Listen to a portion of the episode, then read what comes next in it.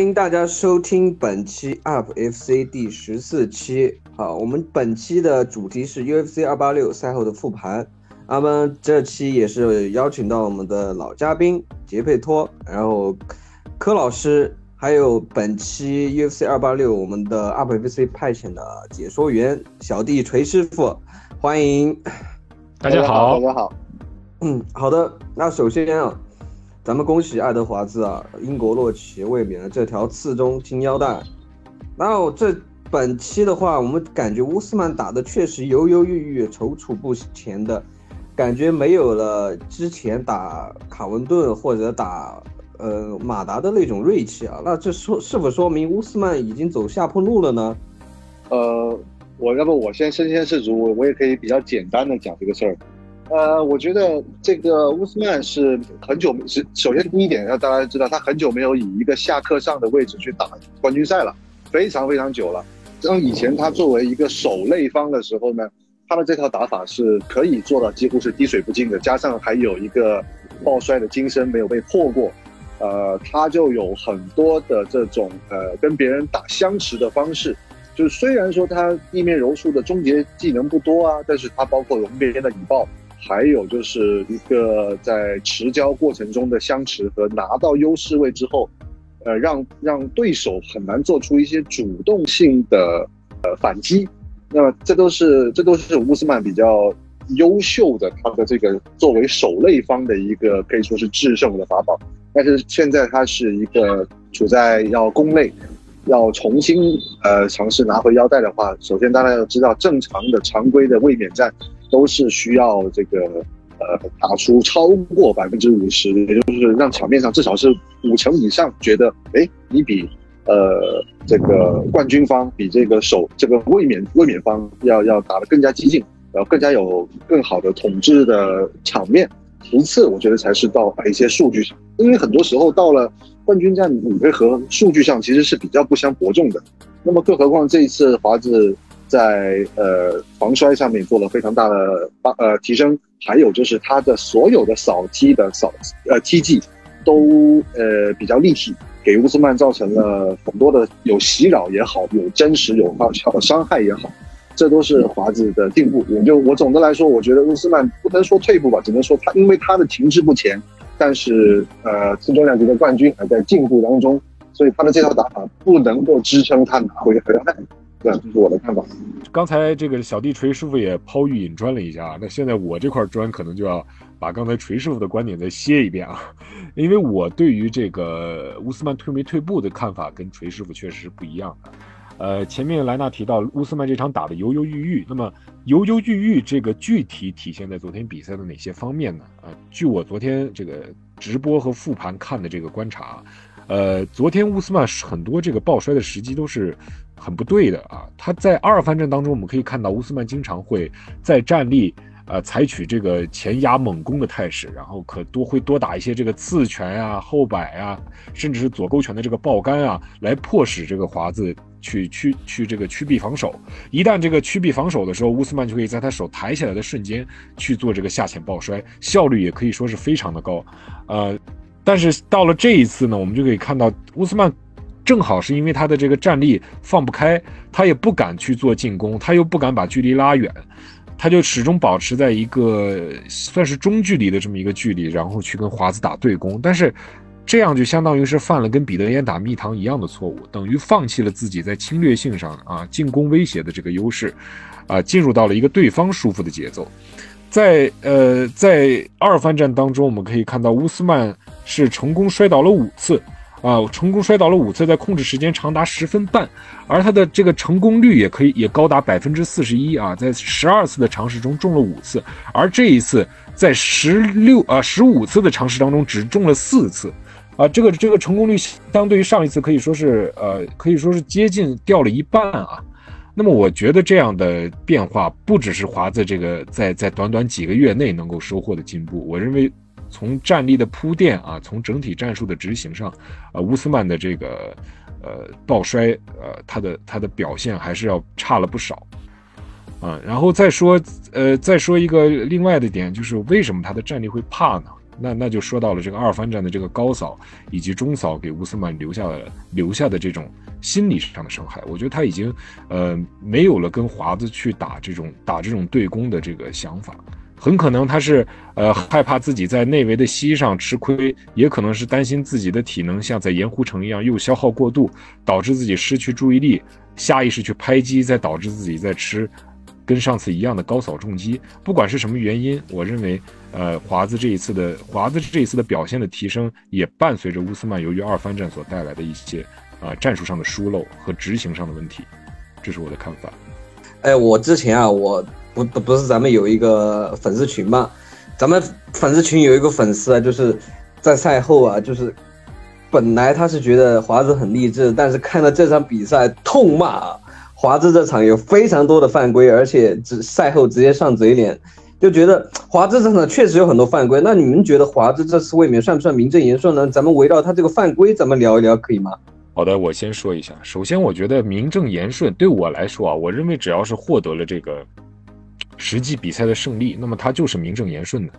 呃，但是单但是从我的角度来看，这场比赛的表现还是一个五五开的一个态势啊。我认为，呃呃，可能是观众对于这个乌斯曼或者华子的偏好程度，再或者是这个因裁判导致的这个呃印印象的输出啊，让大家觉得这场比赛华子赢得非常的统治啊，即便。不犯规也不会有什么影响，但是从我观察的他们两个人的技术表现，在控制时间、打击次数、打击效果和这个命中率的各方面来看，我认为这还是一场很接近的比赛。但这也不影响华子确实拿到了一个名正言顺的卫冕成功，啊，也确实把他们两个人的这个呃三部曲做了一个算是合理啊和合规的收尾。这是我的看法。那我觉得总结一下咱们这次华子的这个犯规的一个合集吧，就是，比如说第一回合还剩一分钟的时候，华乌龟有第一次 take down，然后华子就抓了手套，然后第二回合乌斯曼向前，然后华子摊手硬拖了十秒钟，然后第二回合还剩四分零九秒的时候，华子又踢了一次裆，然后第二回合还剩二分四十二秒的时候，华乌龟第二次 take down 的时候，华子又抓了手套。被乌龟强行抽出来，那后面的话我就数不胜数了。后面还有几次，呃，踢裆和踢低华子抓手套，然后抓手套跟插眼还有踢裆，就是感觉不胜枚举啊。就是感觉华子这次确实在主场作战有感觉，确实有主场优势啊。不知道小弟对，呃，华子这次这么多犯规有什么看法呢？呃，我跟大白哥在直播的时候有关注到，呃，华子整场比赛除了除了两除了这个违规的袭击三点胜地的袭击，还有这个打后脑没出现吧，别的基本上是我觉得是人类人类犯规精华了，这个已经是，对，已经已已经是就真的是我觉得已经是我们把能想象到的，好像都做了一遍，但是这里面呢，它。呃，你说有多少叫做，呃，我就想着在某个时间点，哎，我抓一下龙网，他他这个就很难说，对不对？然后我我我我我也不是说这场比赛站谁是谁的粉丝，因为这场比赛本来就是一个，呃，这三番战，然后又是一场卫冕战，而且我认为是今年，呃，到目前为止算是最常规的一场，呃，这个腰带卫冕战，有正正儿八经是攻方和守方。那么华子从这个第一第一他抠手炮这一点是肯定是他为了做，呃，这个防止乌斯曼控手想要做的一个，就是就是一个不会让比赛被迫判判负，但是又能做的一个事情，因为是第一初犯，然后再到第二回合刚上来，这个是他，呃，华子往那个那那个乌斯曼往前走，已经秒针已经开始走了。然后德国还把他推到一边去，这个是什么？这个是华子使了个小聪明，我觉得是在第一回合结束的时候，他他嘴了乌斯曼，然后嘴完就走。这个人非常狠的，就是华子，我觉得非常厉害，他嘴完就走，然后看都不看，就留乌斯曼一个人在那里，就是继续嘴，他也不管，他就好像听不懂一样。然后上来以后，乌斯曼向前就说：“哎呀，搞啊！”华子华子看一眼何博，他不动，然后何博把乌斯曼推开，华子再往前走，你看这多会搞心态。就是明明这个龟是你犯的，结果这个鳖让乌龟吃了，就是这种感觉是华子他在这场比赛里面，我觉得在利用规则，在利用呃嗯一切不会让自己失败，但是可能场面上会出现一些争议。然后确实第三回合玩脱了，对吧？他那个小眼神看了一眼何博，结果真的罚点。何博那个意思就是说，在你老家也不要这样搞我，好不好，大哥？我我是我从美国过来，我从美国过来出差，我容易吗？啊，我我没办法，我这个再不判的话，这个是可以网暴的，所以只能判这个罚了点。其实那个对罚点还蛮重要的，那个罚点我跟大白哥当时也觉得两个人其实，呃，你说终结对方只有华子有终结乌龟的实力，但是乌龟是不是还会被同样的技术终结，或者说华子有没有新的技术能够终结乌龟呢？不一定，这个是，而且这个不一定是几率非常小的了。呃，所以我们都希都觉得有可能是打到判定的。打到判定的话，如果呃爱德华兹是中间有一个回合是十比八的话，那这个很难说哦。如果一直都是比如说有人拿三个回合，有人拿两个回合，打得比较焦灼，哎，那其实那我们会觉得那拿三个回合的可能是属于偏磨点流的乌斯曼拿的机会大一点。然后加上华子又出现了第三回合的这个罚点的劣势，我们就更加会觉得会不会是，呃，乌斯曼会会呃有胜利的天平倾斜的这个情况。然后第四回合甚至也像我们预测的一样，就是乌斯曼有更多的呃次拳出现了，然后他的 TT 成功率也上来了，结果第五回合就回去了，第五回合就出现了非常多无非常多无效的这种，华子出现很多的内围顶膝啊，全是真实有效的攻击，回合全部打回来了，对吧？泰泰瑞十足的内围顶膝，然后内围肘击，呃，然后乌斯曼是打痛了以后，只能把头埋在华子的腰间。那这样的话，场面上首先又是第五回合，别人一看就说，哦，乌斯曼你其实你没有吃硬吃华子的能力，但是爱德华兹体能和优势进攻还在，那么判法就自然天平又回来了。所以说这场比赛我们是一二回合觉得哇，爱德华兹很棒。呃，OK，但是有点脏。第三回合说这人太脏了，罚了一个点，感觉不行了，你后面可能只能被他蹂躏或者磨蹭。到第四回合，嗯，我相信我第三回合是对的。然后第五回合啥？这是啥？就是这样的一个流程，非常的非常跌宕，非常的跌宕起伏。但是你说脏与不脏，我觉得他就是犯规精华，合理的运用了天时地利和人和，他把比赛吃下来了。就像丹尼尔·科米赛后说的一样嘛，对吧？就是第四回合非常接近，然后第五回合就是决胜局了，然后但是华子还是最后把握住了，对吧？第五回合打的还是可以，他毕竟是主场嘛，肯定有些主场优势的，然后他也也扣也合情合理的扣了分，那最后结果其实也是可以接受的。但是我我个人觉得，我觉得。我觉得跟某个裁判判的平局，我我跟那个裁判差不多，我觉得能能判一个平局，不知道杰克怎么话，其实其实直到昨天，直到昨天，我都一直还是帮英国主场说话的，因为我往年看的这个，呃，关于英国的这个比赛，无论是格斗之夜也好，数字赛也好，我觉得判罚还可以啊，真的还可以，没有像有些人说的那么黑。我觉得黑的集中在的更多是美国的一些地方和澳洲。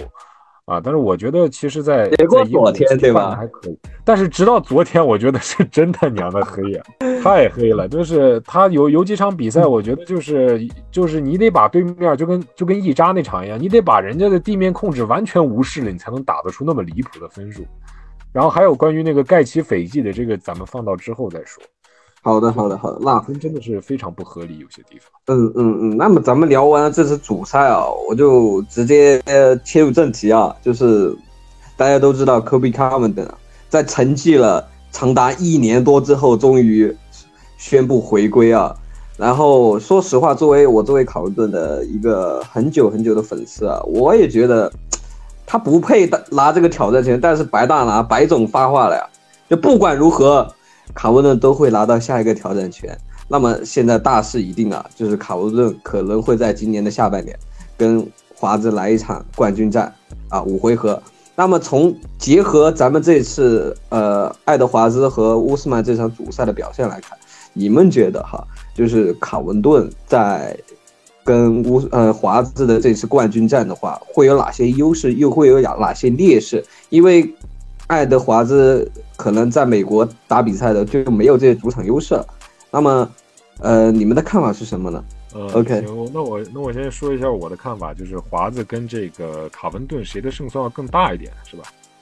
嗯，对，嗯，关于这关于这场呢，就是我还是我还是说一下那个刚才我们提到的一些点，就是华子在自己的主场啊，咱不管说是犯规也好，还是说他的他用他这种比较相对比较极端的这种啊远程打点、远程点射的这种战术，拿下了比赛的胜利。但是如果到了美国，或者说换了一个口味的裁判，那么这样的这个打法是否还能获得青睐呢？我认为这是不一定的啊。每次我感觉我们这个 UFC 出了一个这个比较保守的，然后比较依赖控场的这种冠军的时候，大家好像都会有一种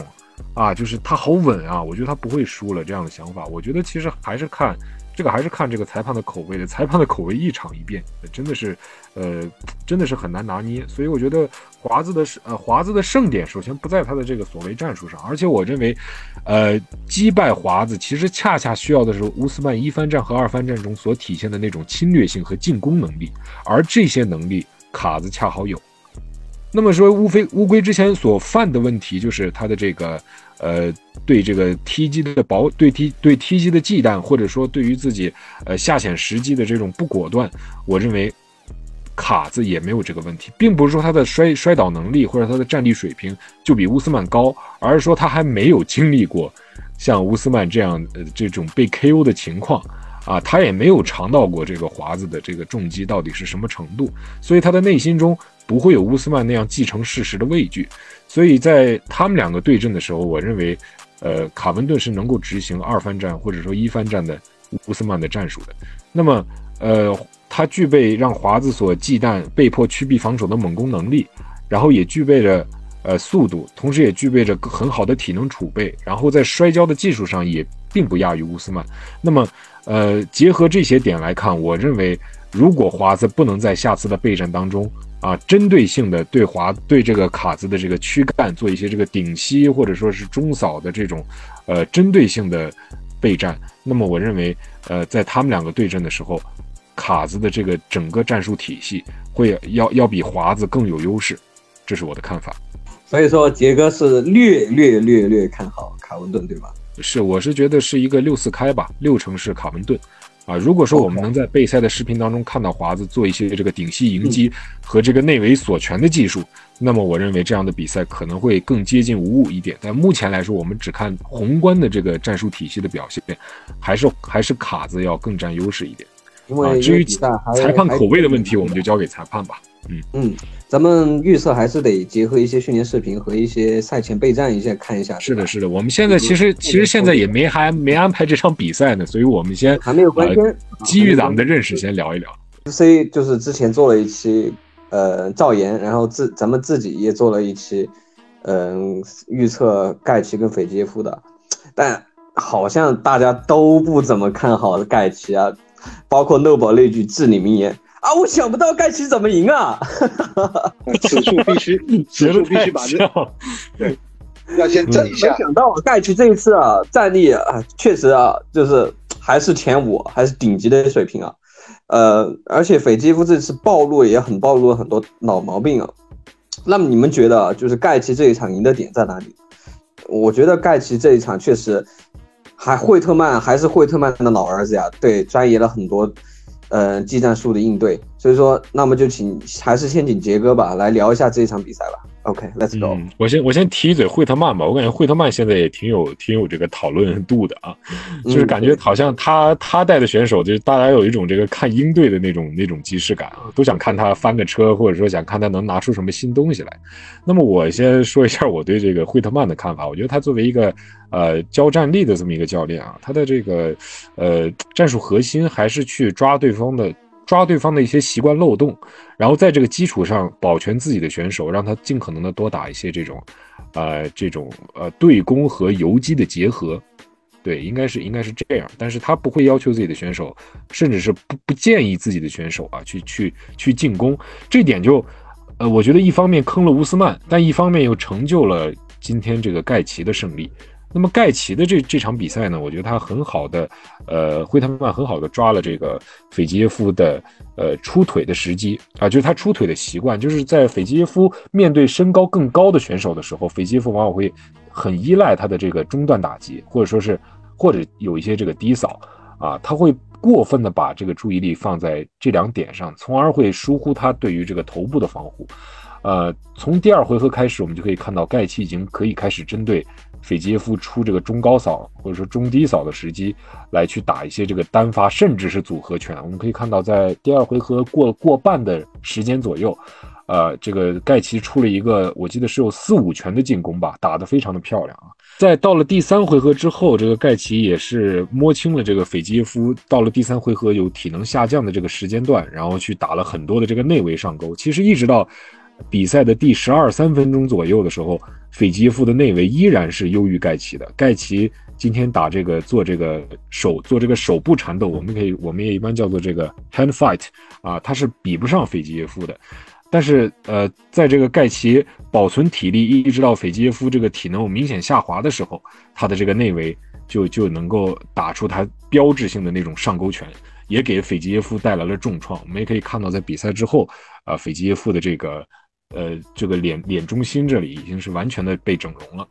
啊，我觉得这次他做的好的地方就在没有执着于跟斐济耶夫在前期进行这种站立对攻，而是耐心的等待斐济耶夫的体能下降，啊，去多多去用低扫骗一些他的这个摆拳和组合拳，然后来消耗他的体能，然后同时又能在斐济耶夫想要肆无忌惮进攻的时候跟他保持一定的对攻，来给到斐济耶夫威胁和压力，啊，这是我认为今天盖奇做的非常好的。呃，所有地方，然后再加一点，就是回合，他这次还尝试了三次的这个抱摔啊。虽然说三次只中了一次，但是能够在回合末发力，我认为是做的非常聪明的，有点那个螺丝的味道。艾奇真有死亡地带了，这下。对他本来就有，其实我不知道，但是大家既然把这个当做很好玩的梗，咱也不好认真的去说这个事情。但我一直认为盖奇是具备一个死亡地带的，只不过你得找对人才行。嗯。那小小弟也是当时是直播了这场比赛，对吧？小弟，那你当时肯定对这场比赛印象比较深。那你觉得就是盖奇怎么说呢？就是打破这个超新星，你觉得他哪些做到了呢？我们一开始在跟赵老师做那期播客的时候，呃，我们聊的就是说这场比赛有点像是一个新老轻量级的明星选手，明星但没有 title 的选手的一个粉丝的集体交易交交换一样，就是想要把。盖奇的人气还有关注度全部集体的通过一场比赛引申到斐济耶夫身上，然后我们那时候我们做预测的时候，我好像还是把盖奇放在斐济耶夫之前，然后我呃我我当当然当然这也是马可以说是马后炮，我确实也对盖奇赢下这场比赛信心不大，呃只是只是说可能因为因为呃一些原因，我觉得斐济耶夫哪怕赢了，可能也没有办法直接拿到。盖奇这个现在排名第三的这个一个一个一个排名的位置吧，这是我的理解。然后，然后，然后关于这场比赛，呃，盖奇赢下这场比赛前两个回合，我个人觉得是两位是平分秋色的。盖奇第一回合可能发挥的更好一点，呃，第二回合的话，斐济耶夫更多的中扫，包括一些组合拳上部的组合拳打的比较精彩。呃，当然最重点的就是第三回合，这第三回合我觉得是盖奇出现了霸体，这个霸体说的比较。呃，动漫感了一点，呃，是因为盖奇首先第一点，他的体能直接锁死，他直接体能不掉了，就是就是像我们，就真的是像我们喝了，就是咱玩游戏喝了个喝了个，也不叫喝了红，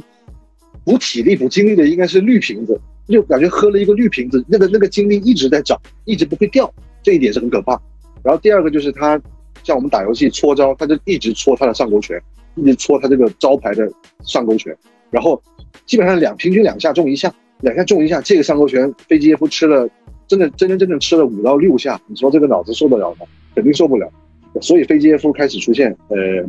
掉报价呀，然后出现步频也变慢了呀，这些情况都发生了。这些发生了之后，显得盖奇的第三回合的击打击打方面优势就更大了。也许盖奇命中就是不会输给冠军以外的人吧，在 U V 在 U F C 至少是这样，甚至可能预言飞机耶夫永远拿不到轻量级的冠军了。而且飞机夫的这个打法，呃，还需要更多的雕琢。他在老虎泰拳馆，呃，做又做老师又又是学员的，他这个泰味太重了。而这么强的泰拳的呃功底，可能会导致一些偏科。想要让他在轻量级继续往前五往上爬的时候，会遇到很多阻碍的。你想想看，前五除了除了盖奇，盖奇这次还有爆摔了，除了盖奇，全都是会爆摔的，全都是地面有就终结技的，对吧？他有他要想要继续把这条路，呃，更更更上一层楼的话，在地面至少是防摔吧。呃，一个是防摔，第二个是在对方对你的这些中高扫发动的时候，你有没有一些呃更好的方法把这个距离控控得更好一点？还有你的整这个头部的这个报价是不是能够再紧密一点？不要让别人用这个组合拳，或者是就像盖奇这样的下勾拳。那么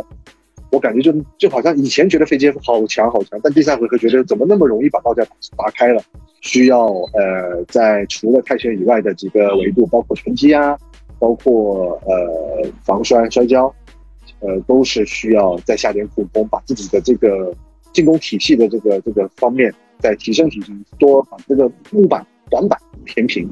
它会还有，也许还有第二春，对。好，我我再补充一下，刚才说到这个判定的问题了，然后我先等这个锤师傅说完。其实我觉得那这场判的其实挺奇怪的，就是我复盘了一遍，我觉得一三回合的归属，我相信没有什么争议啊，一斐济，三盖奇，这个都没什么问题。第二回合我我我我我反复这个调整这个呃代入啊，我我再去看了一看，我觉得其实还是一个五五开的态势啊。其实我我还真不觉得这属于一个这个完全的这个盖奇的胜利啊，也不能说是很争议吧。但是我觉得整体上，呃，从从第二回合的归属来看是一个五五开，但是盖奇的第三回合的优势确实太大了，相对于斐济第一回合的优势来看。然后他们在打分的时候，我记得打分卡显示的是，呃，第有有有一个中间的那位裁判叫做呃 Paul Sutherland，对 Paul Sutherland，他给的那个。回合是一二都给了斐济，这个没问题。但是我不知道为什么他莫名搞了一个盖奇第三回合十比八，也导致他们的这个比分从一个本来的分歧判定变成了一个多数判定。其实这个要按照正常给的话，第三回合是十比九给盖奇的话，其实呃前两个前两个斐济最后一个盖奇就变成了二十九比二十八给斐济才对。结果就因为他这个十比八搞成了二十八比二十八，把这个判定就搞得很奇怪。然后第三位裁判甚至把第一二回合的归属是反过来的，他认为优势没那么大的这个很焦灼的那个回合，他认为是属于斐济的。结果第一回合明显是给斐济的回合，他却给了盖奇。所以说这次的这个打分还真的是蛮奇怪的。然后再说一下我对这个斐斐济的看法吧。我觉得其实，呃，他的这个上升跟他的这个对手的选择有关系。咱马后炮的说，他确实打盖奇打三回合啊，确实不是一个那么好的选择。呃，但是呢，我认为他在面对高位的一些战力。战力没有盖奇这么标志，相对没有那么标志的选手，其实还有一些发挥的空间。比如说他和这个这个中中门相不不是说中门，是说这个中段的防守相对比较疏漏的钻石，或者是战力上根本就比较依赖自己后手拳的这个呃大流士，甚至是跟这个我们都很喜欢的这个奥利维拉，我认为其实他都是有一战之力的，而且战力和战力。不光看胜负，它也有风格之差。我认为斐济相对于盖奇，他的跟进能力、他的补刀能力都要更好。这也是我觉得他为什么还是有进入前五的机会的啊！他有了这种跟进的能力，在面对大流士或者是面对奥利维拉这样的选手，他其实都比盖奇。呃，有有更多终结比赛或者说是扩大优势的机会，而盖奇现在就就成了一个，一般就是打出优势之后，他就等着对方主动冲上来，如果对方不冲，他也不冲；如果对方就是给了一个给了一个像那个老钱那样的闺防位，他也没有办法把优势扩大。这就是我认为他跟斐济耶夫的区别。好，我说完了。OK，OK，那咱们。本期节目的话也聊了这么多啊，就是展望了一下，就是嗯次中和轻量级啊。那今天今天咱们聊的也差不多了吧？咱们今天就差不多到这了吧？好吧，咱们就今天大部分就聊了一下主赛跟联合主赛，然后 咱们下一期 UP FC 可能是呃赛前分析一下 UFC 二八七啊，大家到时候锁定咱们 UP FC UP FC 的第十五期，然后也。